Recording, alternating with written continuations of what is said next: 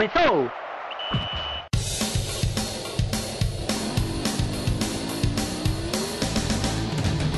Mas só é pouca, eu só tomo se for 10k. Eu sou obrigado a falar que esse programa aqui tá uma porra. Fala muito!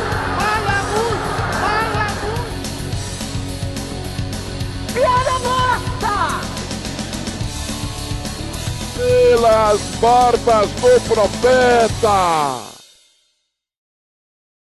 Qual é, rapaziada? Descubra Cast na área e estamos aqui para falar sobre as seleções que serão favoritas à Copa ou que são favoritas ao segundo lugar. Porque o primeirão já tem dono. É, e a gente não vai falar do primeirão do Hexa, do time de Tite, da Esquadra Canarinha do Brasil. Brasil, se você quiser conhecer um pouquinho dessa seleção de 2018, você escuta no DescubraCast 2.1, que já está aí também no seu feed. A gente lançou os dois juntos, e esse aqui é o 2.2. Isso aí, vamos começar aí trazendo a nossa relação de seleções que são, fora o Brasil, as favoritas para ganhar esse título da Copa da Rússia. Bem, mas antes de começarmos a apresentar as seleções favoritas, nós vamos falar Apresentar. da composição da mesa. Estamos, a- apresentar a mesa. estamos aqui com Vitor Aguiar, Presente. Sofia Torres, Qual é, rapaziada? o menino Clisman Sou eu, tio Iago. e este que vos fala, que foi chamado de tio agora e que vai ter que dar umas porradas em gente quando acabar a gravação. E como vocês puderam perceber, estamos pela segunda semana consecutiva sem o Vô Borges. Já estamos inventando desculpas pra dar pra vocês porque ele não aparece, porque não tem mais o que dizer. A gente realmente vai analisar e provavelmente o velho bateu as botas. Chegou É. na idade e não deu mais. É aquela, a gente sempre estava trazendo aqui os argumentos de doença que ele apresentava por causa da idade, mas dessa vez não, ele só passou da hora no cochilo mesmo. Sabe como é, né? Velhinho quando vai dormir costuma às vezes demorar mais do que devia e é o caso. Acho que ele deve estar aproveitando uma papinha enquanto escuta o programa agora. É possível, é possível. Ou pode estar tentando tirar da dentadura, né? Ou o destino foi que nem aquele do meu tio avô, né? Que ele foi dormir e quando acordou tava morto, né? Esse é o nosso backstage, Arthur França, Diogo Valença. Ou a mesma coisa, você misturar. Esses quatro nomes é a mesma pessoa. Então, pessoal, vamos começar aqui falando dessas seleções que, além do Brasil, são favoritas para o título da Copa da Rússia. A primeira delas é a Alemanha. E lá vem eles de novo. Olha só que absurdo. A chance de mais um gol. Gol da Alemanha. atual campeã mundial, que chega com uma boa base mantida de 2014 e com jovens valores que estão despontando aí e que serão futuros craques, se não já são hoje. Então, vamos começar aí falando da Alemanha, Iago, profundo conhecedor do futebol alemão. Antes, eu só quero dizer que eu acho que é um pouco de hipocrisia o Klinsmann querer forçar que comece com a Alemanha, mas ok, vamos deixar essa passar. Iago, pode falar. Bom, assim, pra mim a Alemanha é muito favorita, não tanto quanto o Brasil, mas é muito mais favorita do que as outras porque chegou na Copa das Confederações e conseguiu vencer o torneio com um time que era a terceira seleção da Alemanha. Mas também naquele caso vamos, vamos concordar que aquelas, aquela Copa das Confederações foi uma das mais limitadas dos últimos anos, né? Além da Alemanha, o nível das outras seleções estava muito abaixo da média. Hum, eu discordo. É, a final foi contra o Chile, bicampeão da Copa América, 15 e 16. E ainda assim o time alemão ganhou a final, se não de maneira absoluta, mas sob sofrer durante o jogo. E foi lá, marcou seu golzinho e resolveu a parada. É, o mesmo Chile que ficou de fora da Copa, né? Sim, sim. Então, pra mim, todas as seleções, além da Alemanha, todas essas seleções se tem grandes ressalvas a se fazer. A base do time alemão é o Bayern de Munique e é, o técnico Joachim Löw tem inserido jovens valores que começam a despontar é, dentro do futebol alemão, como o Goretzka e o Timo Werner, que deve ser o substituto natural do Miller como o homem gol da Alemanha para as próximas gerações. Assim, se você não tá lembrando quem é o Joachim Löw, é o carinha que Come come catota. catota e passa o dedo em partes não muito cheirosas e cheira. Qual vai ser desse ano? Eu prefiro não tentar adivinhar. E falta algum? Ah, eu só não vi ele cheirando o cu ainda. Já. Já cheirou sim. Não, Você já não vi. deve ter visto. Meu Mas Deus. já. Que nojo. É basicamente isso que os meninos já falaram. A Alemanha vem como uma favorita, como uma, como uma clara favorita para ganhar essa Copa. Um time muito bom, um time reserva muito bom. E um terceiro time também muito bom. Exatamente. Então, podemos dizer que a Alemanha é uma clara favorita para as próximas Copas. Também. Porque desde o fiasco de 2006, que é quando a Alemanha se preparou para vencer a Copa em casa, eles começaram a investir muito em futebol. Tanto que eles desenvolveram um centro científico em Stuttgart para desenvolver eh, ciência em futebol e aplicá-la tanto ao time profissional quanto ao time da base. Tanto que a base alemã é, sempre disputa muito bem os campeonatos sub-17, sub-20 e é a atual vice-campeã olímpica. Esse é o nosso correspondente pai Iago, vindo diretamente da Alemanha, que ainda espera conseguir um patrocínio bom o suficiente para pagar ele para ir lá. É, mais especificamente, diretamente da Baviera. Só uma coisa, não foi a partir de 2002, não. Não, Foi 2006. 2006. O f- gran, eles chamam o- a Copa de 2006 de o grande fiasco, que é tipo você disputar a Copa em casa, ter o time favorito, um dos times favoritos disputar a Copa em casa e não ganhar a Copa. Pelo menos não tomar É. sorteado. Imagina se eles fossem prever a história, né? Pois é, eles consideram aquilo ali o grande, um dos grandes fiascos da história do futebol deles. E a partir daquilo ali eles começaram a desenvolver o time. E por aí já passaram é, alguns treinadores, como o, o Jürgen Klinsmann, que está aqui sentado à mesa hoje, e o seu auxiliar, que agora virou técnico, e acho que vai ser técnico vitalício, o Joachim Löw. Ele tá, ele está mais ou menos para a Alemanha hoje como o Del Bosque esteve para a Espanha, passando uns 20 anos no comando da seleção, assim como o Oscar, Oscar Tabares também esteve para a seleção uruguaia, passando também outra eternidade por lá. Ele tem uma, uma chance grande de fazer essa continuidade numa seleção que a gente não vê como algo tão comum aqui pela América do Sul, além, claro, do Uruguai. Bom, e além. Nem tudo são. Como nem tudo são flores, a Alemanha passa por um problema, um problema que não é tanto ruim assim em sua meta. Assim, o Neuer é Melhor goleiro do mundo. melhor goleiro do mundo. Há quem divida esse título dele com o Buffon. Este que vos fala é um deles. É, tem grandes possibilidades de não jogar a Copa por causa daquela porra daquele maldito pé direito dele que vez ou outra dá, dá problema. Inclusive, toda vez que ele sente uma dorzinha no pé direito, a torcida do Bayern tem microinfartos. Mas é, ele, vem se, ele teve uma lesão muito séria no pé direito, vem se recuperando, mas especula-se que ele não consiga voltar a tempo. Só que a Alemanha, por sorte, tem uma geração muito boa de goleiros. Então, assim, caso o Neuer não seja convocado, o titular da meta alemã deve ser o Ter Stegen e os, os, do- os outros dois goleiros que são especulados para serem convocados também são o Bernard Leno e o Kevin Trapp, que joga no PSG. E o Leno no Bayer Leverkusen. E também não são nem de longe os únicos bons goleiros da Alemanha, porque, por exemplo, o goleiro do Liverpool, que eu não estou lembrado o nome agora, Caros. o Caras também é alemão.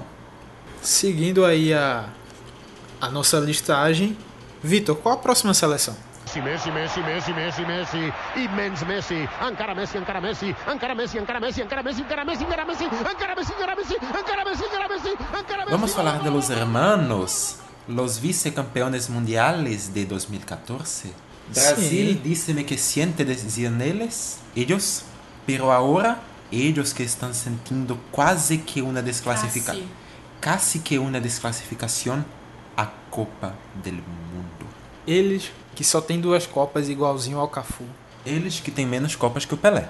O principal craque deles tem menos copa que o Vampeta. É complicado, né? É complicado. E assim, talvez o principal craque deles daqui a pouco tenha menos copas que o Tyson. E que o Fagner. E que o Fred. Nossa senhora. A Argentina tá fodida demais, velho. Quase não foi pra Copa, conseguiu a classificação ali no último no último lampejo de Messi, porque Deus baixou naquele menino naquele jogo. Deus, Maradona esteve com ele. Estube. Ter fluente em espanhol na porra do estúdio é uma merda, velho. Sorry. Não, calma, não. Não, não vem aí, aí tá errado. Aí tá errado. Não. Pede desculpa no idioma Perdone. certo. Agora. Eu quero fazer um pedido. Sofia, fala em espanhol a tua análise da seleção argentina. Puta que me pariu. Puta que me pariu. Ai, caralho. Ai, caralho. Deixa eu pensar o que eu vou falar em português e pra pensar na mente como falar em espanhol também. Enquanto isso, Vitinho. O Internet Explorer tá acessando o Google Tradutor. Ok. O. Respeita meu espanhol, porra. Eu tenho diploma e você não.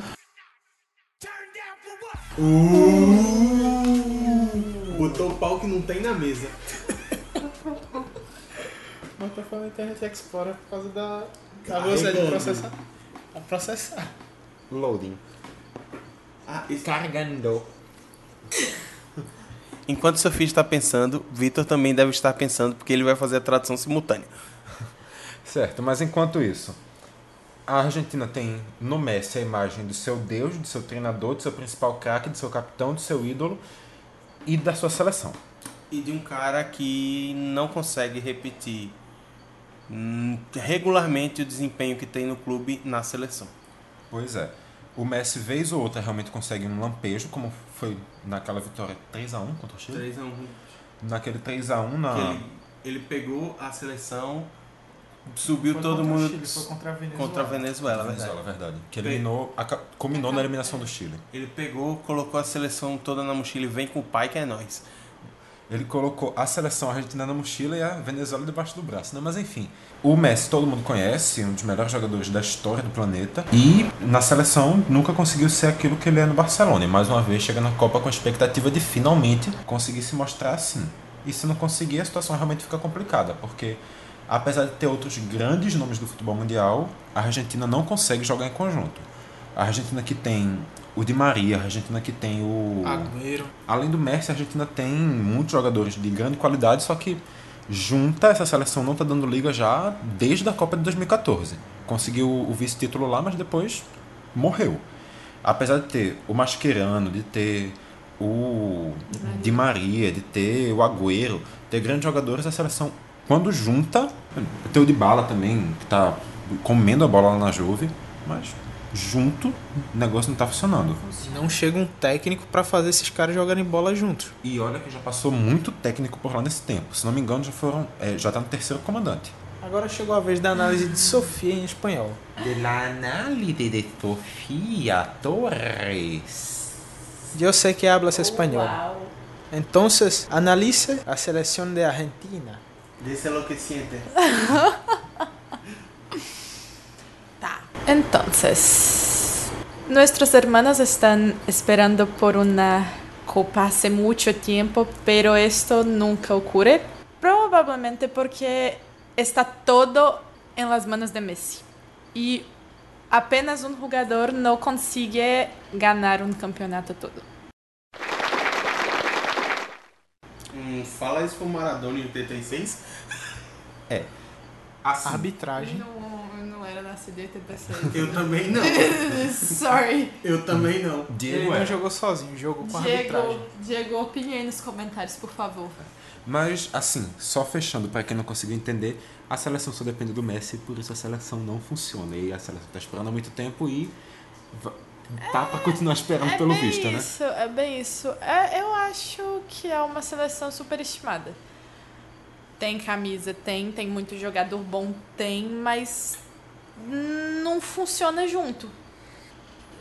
É aquelas, os jogadores jogam pra caramba em, em seus respectivos campeonatos o ano inteiro, chega na seleção, morreu. Uma coisa que pra mim é calo da Argentina desde sempre e que continua sendo é eles não conseguem formar uma defesa competitiva. Se for parar pra pensar, a defesa do, da Argentina deve ser pra Copa. É, o Mascherano deslocado pra zagueiro, sabendo que não é, na, não é a melhor posição dele.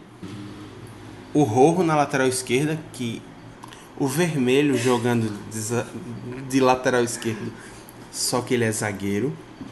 E é, acredito que deve ser o Mercado que vai jogar na lateral direita, que é um cara que vai muito bem no ataque, mas defensivamente ele é bem mais ou menos. E o nome do quarto zagueiro ainda é uma incógnita. Pode ser o Funes Mori, pode ser um monte de gente. E os volantes argentinos não são volantes de vocação defensiva. Se for parar para ver, o Bilha ele é muito mais armador do que volantão assim, para proteger a área. Ou seja, é um time que vai tomar. É possível. Vai muito pra cima e fica desprotegido lá atrás. E que pode fazer muitos gols, mas acaba tomando muitos. E esses muitos gols precisam muito que o Messi seja o cara para fazê-los ou para armar as jogadas. E nem sempre o Messi, com a camisa azul e branca, está em dia de Messi. É, então, nessa questão da defesa, é, poupando assim todas as piadas que eu tenho para fazer sobre o mercado por ordens da produção, eu realmente acho que a defesa argentina é historicamente limitada e não vai dar certo porque é a defesa da Argentina mesmo. Mas eu particularmente gosto muito do Rojo na lateral esquerda, apesar de, de haver essas ressalvas. Eu gosto dele na lateral esquerda e eu também gosto muito do Otamendi.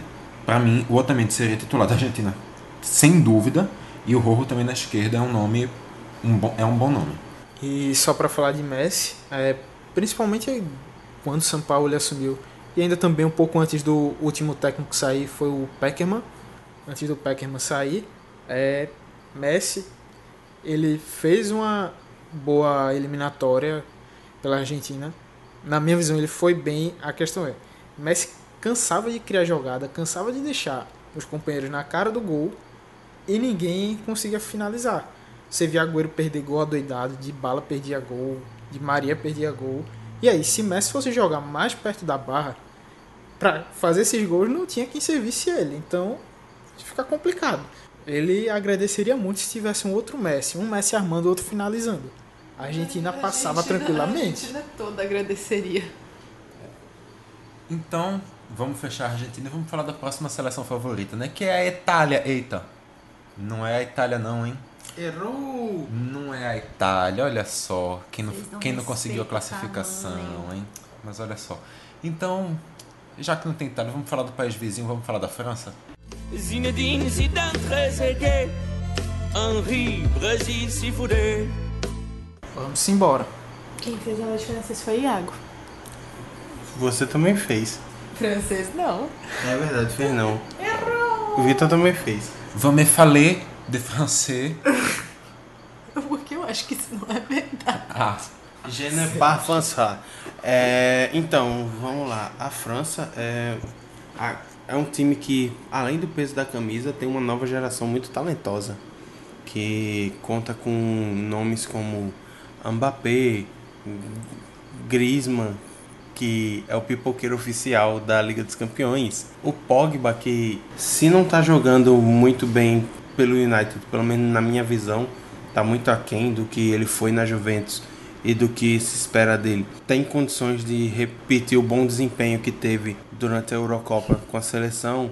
Tem um goleiro muito seguro com o Lloris. Então, para mim é um time muito forte e que tem os negros maravilhosos que saem tabelando. Esses negros maravilhosos que saem tabelando, tocando.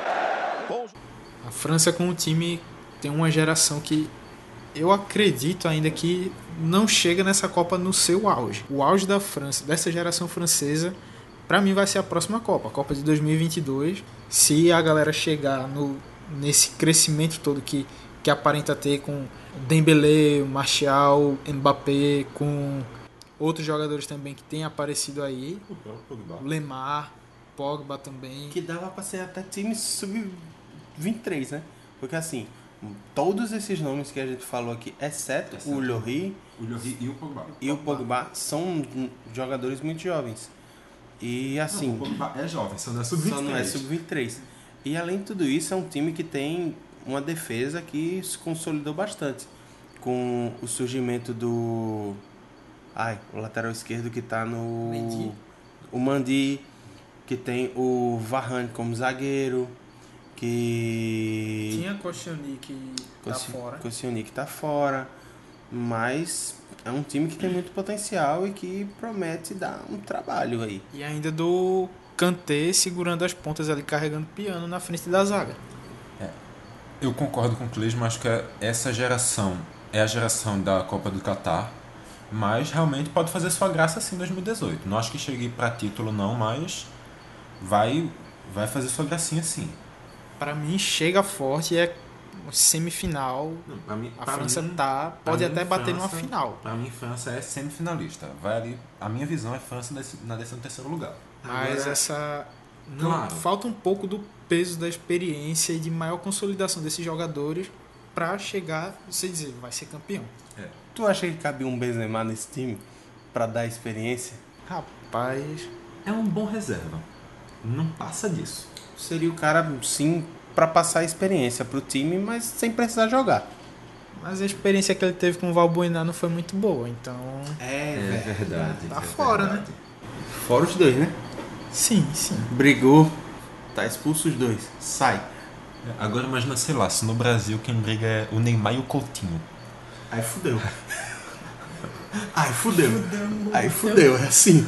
Não, aí é, é briga de, de parça, porque os dois se conhecem já há trocentos anos, desde, Desde, pirraia. desde sub-17 jogam juntos na seleção. Mas assim, só uma coisa assim que a gente pulou aqui que ficou meio incógnita. Voltando aqui, voltando, totalmente voltando um capítulo. Um escolha ou morre pequeno aqui. A Argentina é favorita? Pra mim, Tem ela, que ter essa porra. pra mim, ela tá no segundo escalão da Copa. Assim. Pra, tem, o- tem o primeiro escalão, que são as três seleções que eu acho mais fortes. E tem aquele grupo ali que tá brigando por alguma coisa. Mas pra mim, não. A Argentina não é favorita da Copa, não. Mas pode rolar, porque em 2014 também não era favorita e de repente apareceu. É, concordo. Pra mim também é segundo escalão. É, como eu já disse, eu não acho a Argentina favorita, não. Não acho que tem, tem tudo isso que algumas pessoas acreditam. A questão é que eu não consigo mais duvidar tanto da Argentina depois da Copa de 2014. Porque com aquele time bem lá, meio cá, que tomou uma enfiada da Bolívia, chegou e foi passando, foi passando, foi passando. Messi carregou o time, a camisa pesou, foi bater na final. Não foi campeão porque quem perdeu aqueles gols ali na frente foi o Higuaín. Então, eu não consigo duvidar assim da Argentina. Não chega no momento bom, lógico, mas não consigo tirar a Argentina das favoritas. E retomando agora para a França, né? Tem mais alguma coisa que citar sobre a França ou a gente já fechou a análise? Fechou. Eu acho que fechou. Eu acho que é um time que é muito promissor para 2018 e que chega realmente com peixe de campeão em 2022. 2022 esse time quatro anos mais experiente e podendo surgir boas revelações daqui para lá vai dar muito trabalho. Agora, agora sim, é o medo, né? Brasil quando pega a França na Copa do Mundo é negócio Deus é nos acuda. Mas assim, o daqui a quatro anos também já provavelmente sem o Diorri. Que, que caso você não esteja reconhecendo, é aquele cara que talvez você chama de Hugo Lores. Mas assim, é, sem ele talvez também já tem que se arrumar um novo goleiro, porque o goleiro reserva ali não tá muito bom não. O goleiro reserva do Lloris é o Areola. Do PSG. Que eu particularmente acho um goleiro já limitado para uma campanha de, de tão alto porte na Copa do Mundo. Eu concordo. Acho que precisa aparecer um novo goleiro para suprir essa lacuna do Lloris. Próxima seleção, galera. Meio que fechando esse hall. Seleção que aparece também como uma possível candidata ao título é a Espanha.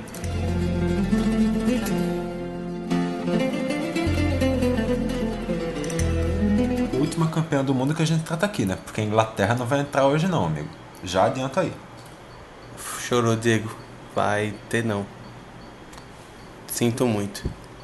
A Espanha que depois de um fiasco há quatro anos atrás, aqui na Copa do Brasil, conseguiu se renovar, vem com uma boa geração de jogadores. Não é uma geração como a de 2010, Nem de perto. mas tem bons nomes sim, que têm rendido bem nos seus clubes e que se chegarem num, num bom nível na Copa vão, vão dar muito trabalho.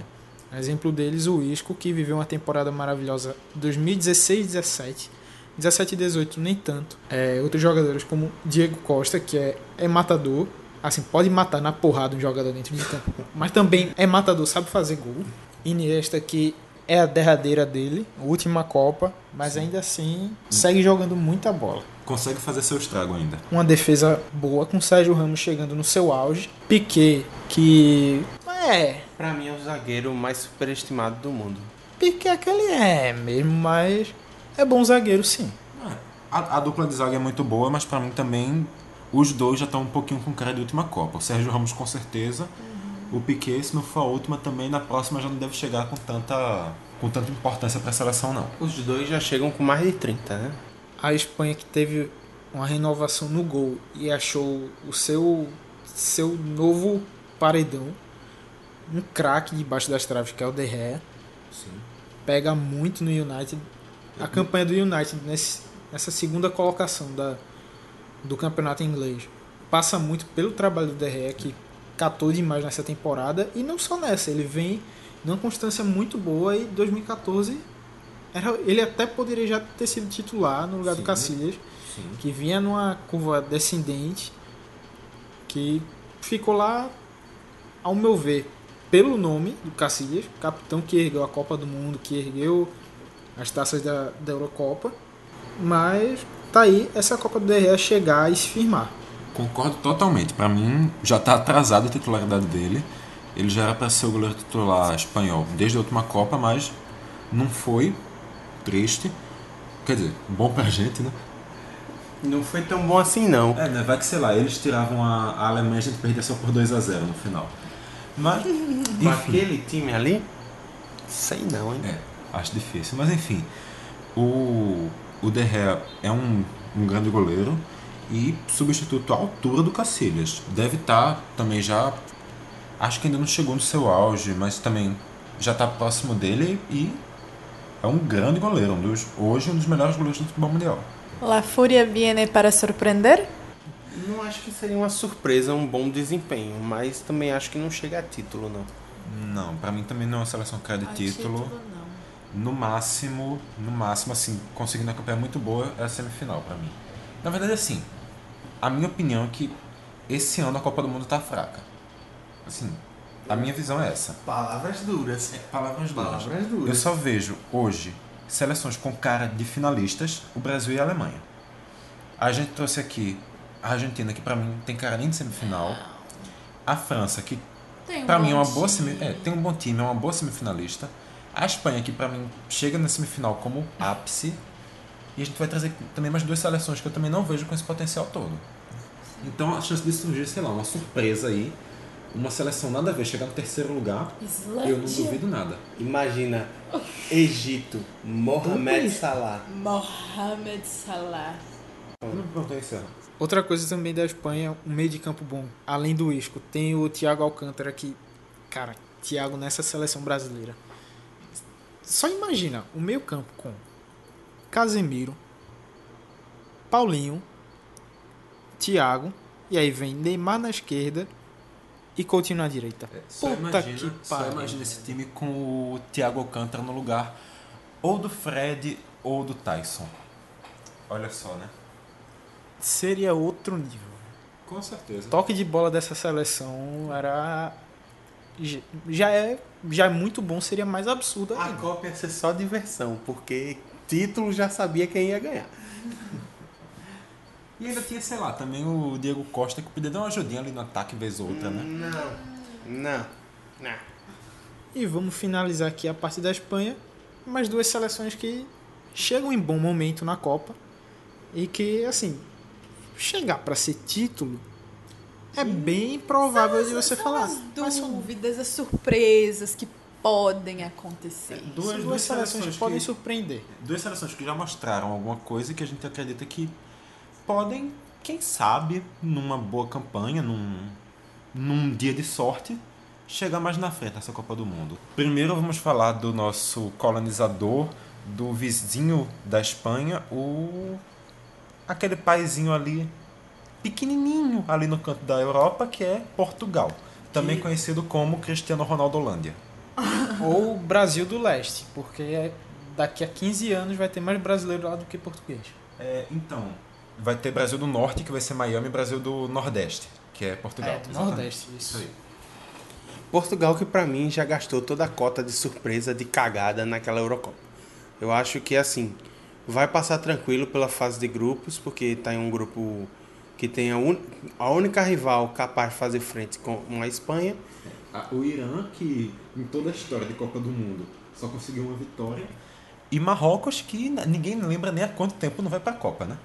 E aí, tipo, deve passar e quando chegar nas fases eliminatórias já deve pegar rivais um pouco mais complicadas. E eu realmente não acredito que aquele desempenho da Eurocopa vai se repetir. Cristiano Ronaldo foi um cara que foi muito criticado porque ele jogou muito aquém do que estava jogando.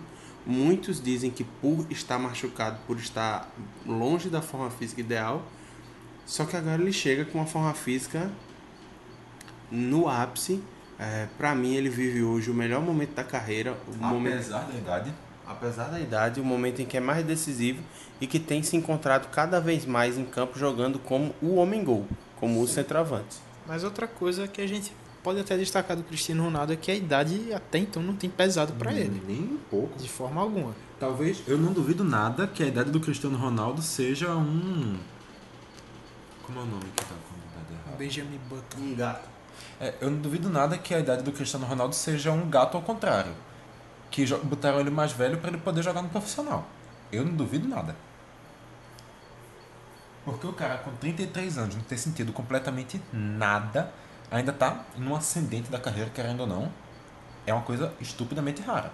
Em questão física de preparação, Cristiano Ronaldo é o novo Zé Roberto. Portugal só não leva essa Copa porque não vai levar o jogador com o melhor nome da história do futebol, que é o André André.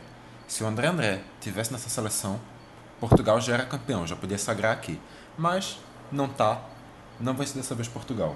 Vamos falar então da outra seleção em questão, que é uma seleção que faz, promete muito chocolate, só que chega na hora H e não faz nada, né? Da Ah. Suíça? A outra, a outra. Geração belga. A maravilhosa geração belga que prometeu, prometeu, prometeu e até agora nada de cumprir. Tá parecendo político brasileiro. Pois é. Assim, a Bélgica, também conhecida por alguns como a, a geração mais superestimada da história. Tem grandes jogadores? Não podemos negar. Mas, quando junta ali pra formar seleçãozinha, pra, o, negócio, negócio não anda. É que nem a, a Argentina, só que a Argentina pelo menos ainda tem o Messi, que você sabe que em um lampejo pode fazer aquele time dar certo. Eu não vejo essa imagem em ninguém da Bélgica. Hoje eu vejo essa imagem no Kevin De Bruyne. Não com a mesma proporção de um Messi, obviamente, mas eu vejo ele como o cara que pode ser o cérebro do time e que pode finalmente fazer a engrenagem da máquina de chocolate belga funcionar. Porque a temporada de Bruyne, de Bruyne foi fantástica no, no City. O cara foi, se não me engano, o maior garçom da temporada na Europa. O Hazard, que em teoria seria o craque dessa seleção, vem de um ano abaixo no Chelsea. Sim. Tem o destaque do Courtois no gol, que é um goleiro bastante seguro. Tem o Lukaku, que é um fazedor de gols. E é um, um guarda-roupa, um armário 2x2. Um duplex. Um duplex. É, assim, pra mim a seleção belga continua superestimada como sempre, mas é aquela. Sei lá, eu penso muito, tipo, já que a gente falou da Argentina, que tem muitos nomes que jogam bem em seus times e tudo mais, mas que na seleção argentina não funcionam juntos. Às vezes eu penso que, tipo, às vezes a Bélgica, essa era, essa seleção belga tão superestimada, é aquelas de jogadores que até não se destacam tanto, não são os craques dos seus times, mas que podem acabar funcionando e fazendo uma seleção bem competitiva até. Eu acho que vai chegar muito à frente na Copa? Não, porque precisa trabalhar, precisa ter um entrosamento e tudo mais. Mas acho que vem como uma surpresa boa. Então, aí é que tá. Eu digo que se essa geração belga quiser despontar, essa é a hora. Porque, como eu já falei, pra mim essa, essa Copa do Mundo tá longe do primeiro técnico que se espera uma Copa do Mundo, então tem caminho vago para uma seleção mediana surgir como, como forte. Para mim, esse é o caminho para a Bélgica. Ou vai ou racha agora. Se É. a Bélgica não chegar agora, a Chega seleção já chega envelhecida para a Copa de 2022. A geração belga vão virar os vovôs belgas, porque o pessoal já tá na idade boa para chegar no ápice da carreira. O pessoal da geração belga tá, sei lá, entre os seus 25, 28, entre 25 e 28 anos, que normalmente é a idade em que os grandes jogadores chegam no seu ápice. E é isso aí, galera. A gente vai encerrando aqui esse nosso esse- essa nossa análise sobre as outras seleções que podem ser consideradas favoritas ou que terão um certo destaque na Copa do Mundo. Esse que foi o DescubraCast 2.2. Se você quer saber o porquê o ponto 2, você faz assim. Você abre o seu feed de podcasts, no app de podcast que você preferir, e olha na nossa. no- na nossa lá, no Caixa de Brita. Você vai encontrar lá Caixa de Brita. O que é que você vai ver? DescubraCast 2.1. Olha, o que é que é isso? A gente está falando sobre o Brasil na Copa do Mundo, que é o que ficou faltando aqui. E outra, se você não tiver um aplicativo de podcast, você pode abrir pela internet. Você vê aí no Hear This, H-E-A-R-T-H-I-S, ponto A-T, barra Caixa Brita. Você vê aí todos os nossos programas, inclusive esse. Assim, você está escutando por um dos dois, então tá aí pertinho de você, tá acessível. Vai lá, escuta outro programa. E também hoje, hoje, dia 18, sexta-feira, a gente já, já jogou no ar o Política Traduzida 5.2, a segunda parte de uma análise histórica sobre as eleições do Brasil, que também tá massa e você pode escutar aí. Então, galera, segue a gente na- nas nossas redes sociais, facebook.com barra caixabrita, Instagram e Twitter, arroba caixabrita. Acompanha lá que o nosso trabalho tá legal, tá sendo bem desenvolvido e vocês vão curtir. Olha só, tá sendo bem desenvolvido. Que falsa modéstia, hein?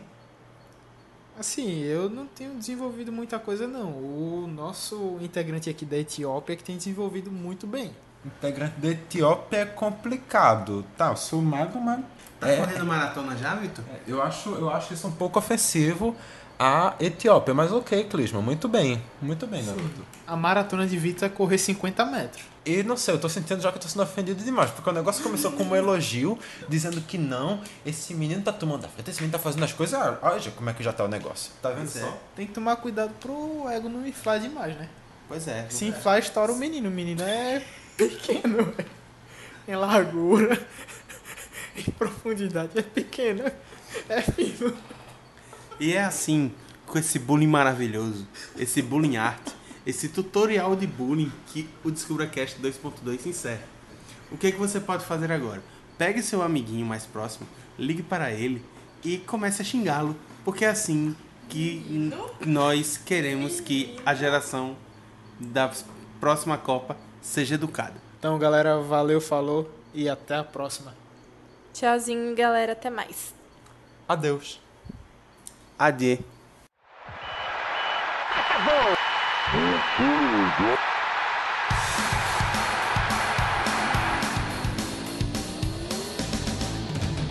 Mas qual só é pouca, eu só tomo se for 10k. Eu sou obrigado a falar que esse programa aqui tá uma porra. Muito! Fala muito! Fala!